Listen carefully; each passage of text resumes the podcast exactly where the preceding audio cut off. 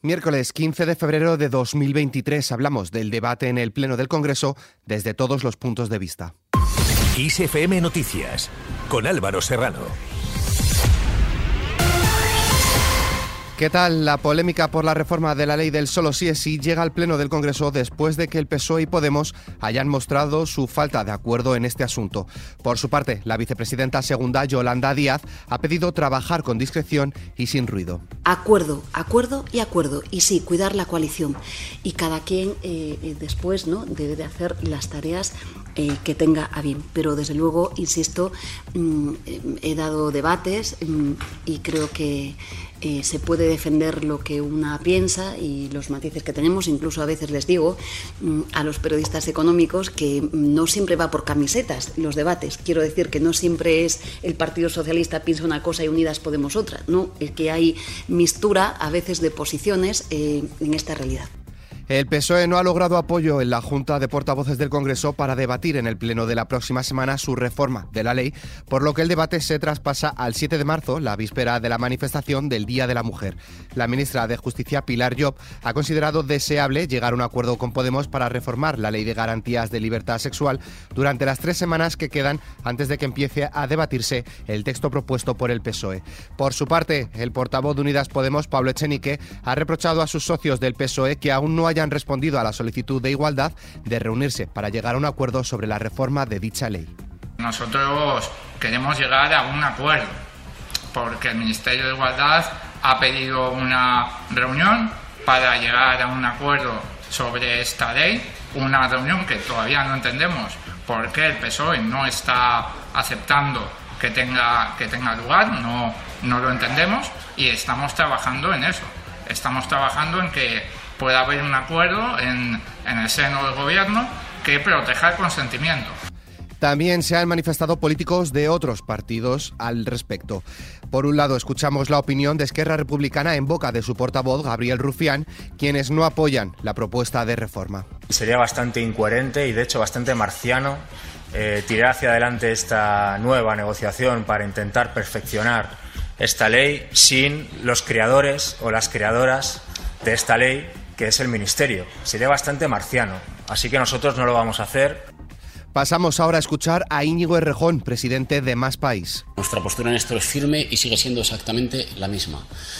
El Gobierno tiene que traer una propuesta de reforma de ley como Gobierno, porque esta situación está siendo una situación muy dañina y se tiene que acabar. Y para que se acabe hay que contribuir todos a no añadir ruido. Inés Arrimadas, la portavoz de Ciudadanos, opta por atacar a la ministra de Igualdad, Irene Montero. La señora Irene Montero es la ministra de Igualdad que más ha atacado a las mujeres, que más las ha desprotegido, que más las ha insultado, que más las ha criminalizado. Es la peor ministra de Igualdad de la historia de España.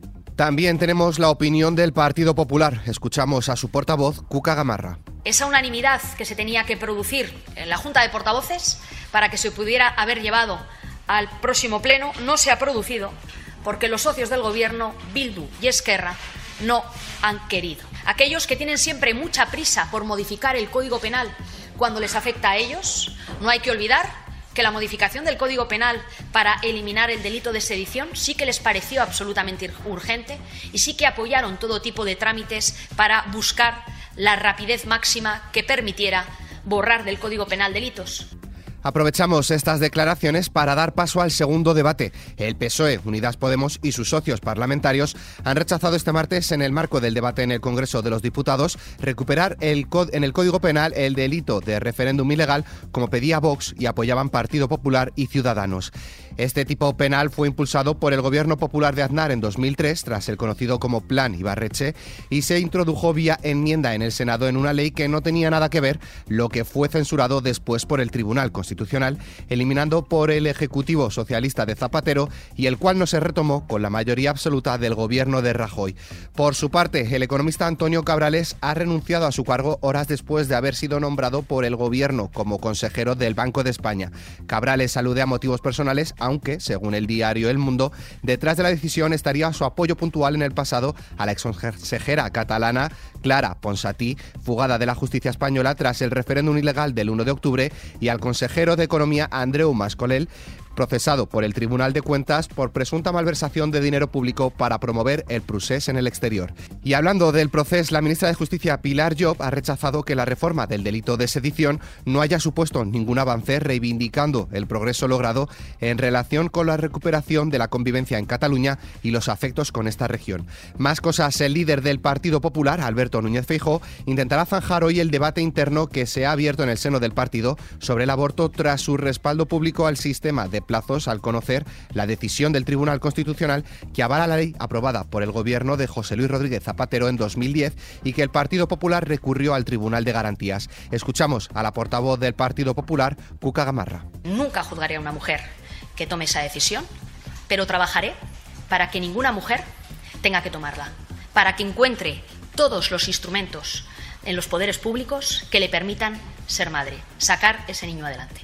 Y creo que eso es el compromiso que, si me pregunta cuál es el mío, es y en el que trabajo y el Partido Popular además lo hacemos de manera conjunta. También el presidente de Más País, Íñigo Rejón, ha hablado sobre este asunto las cosas legales son más difícilmente opinables. El aborto a lo mejor para el Partido Popular no es un derecho y yo lamento que el Partido Popular dé pasos atrás, pero la ley española sí lo es. Así que el Partido Popular puede decir misa, y nunca más correcta la expresión, el aborto es un derecho que tiene que ver con la libertad de las mujeres sobre su cuerpo, que es lo que está en cuestión cuando hablamos de libertad sexual, que es lo que estamos hablando, que es lo que está en cuestión cuando hablamos de derecho al aborto, que es lo que está en cuestión cada vez que hablamos de la igualdad y de la libertad de las mujeres para decidir sobre su cuerpo. Se ponga como se ponga el Partido Popular en España el aborto, sí es un derecho. Pasamos a hablar de economía. El Consejo de Ministros ha aprobado este martes la subida del 8% del salario mínimo interprofesional para 2023 hasta los 1.080 euros brutos mensuales en 14 pagas. El salario mínimo crece así un 46,8% desde 2019, cuando estaba en 735,90 euros. La subida, con efectos retroactivos desde el pasado 1 de enero y consensuada solo con los sindicatos, afecta a unos 2,5 millones de trabajadores. Escuchamos a la portavoz del Gobierno, Isabel Rodríguez, quien recrimina al Partido Popular no estar de acuerdo con esta medida. Si por Feijó fuera, el salario mínimo profesional en nuestro país estaría en los 735 euros que lo dejó Rajoy.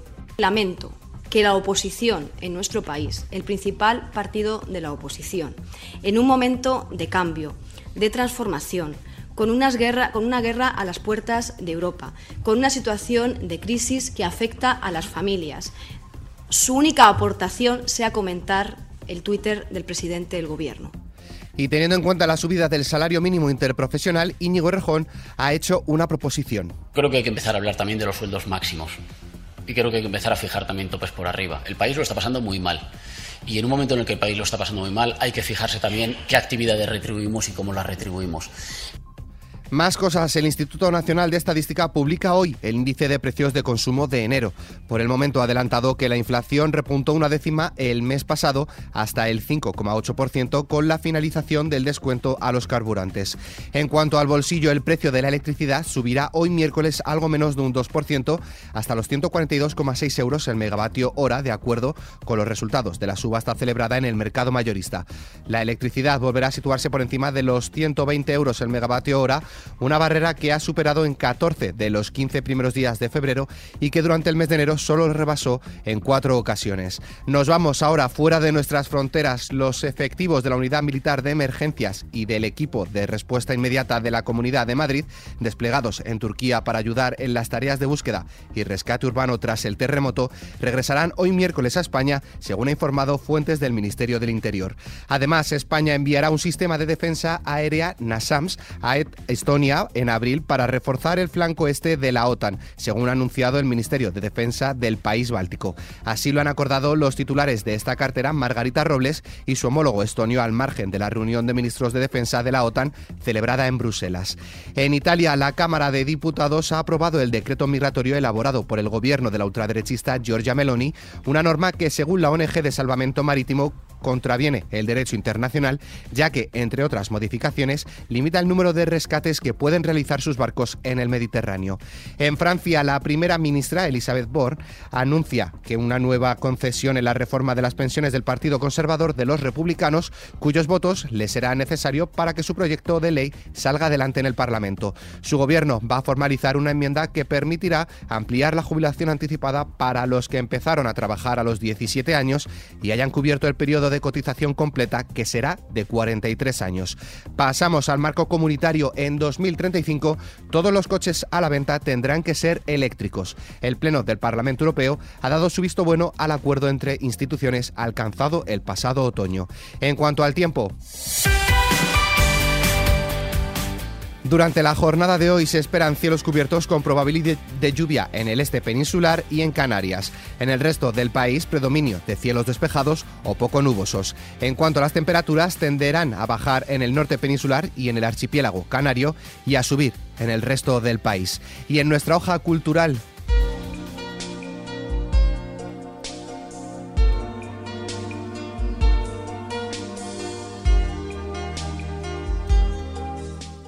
Laura Pausini nos ha sorprendido con toda una maratón muy personal. La cantante italiana quiere celebrar sus 30 años de carrera musical en tres conciertos únicos y de entrada libre en Nueva York, Milán y Madrid. Pero eso no es todo, quiere hacerlo en tan solo 24 horas. La fecha, el 27 de febrero. Con esta noticia, la cual podéis ampliar en nuestra web xfm.es, nos despedimos, pero la información continúa puntual en los boletines de XFM y como siempre ampliada aquí en nuestro podcast XFM Noticias. Con Susana León en la realización, un saludo de Álvaro Serrano, que tengáis muy buen día. Si a nadie tú quieres hablar, si tú te escondes como yo, huyes de todo y si te vas pronto a la cama sin cenar, si aprietas fuerte contra ti la almohada y te echas.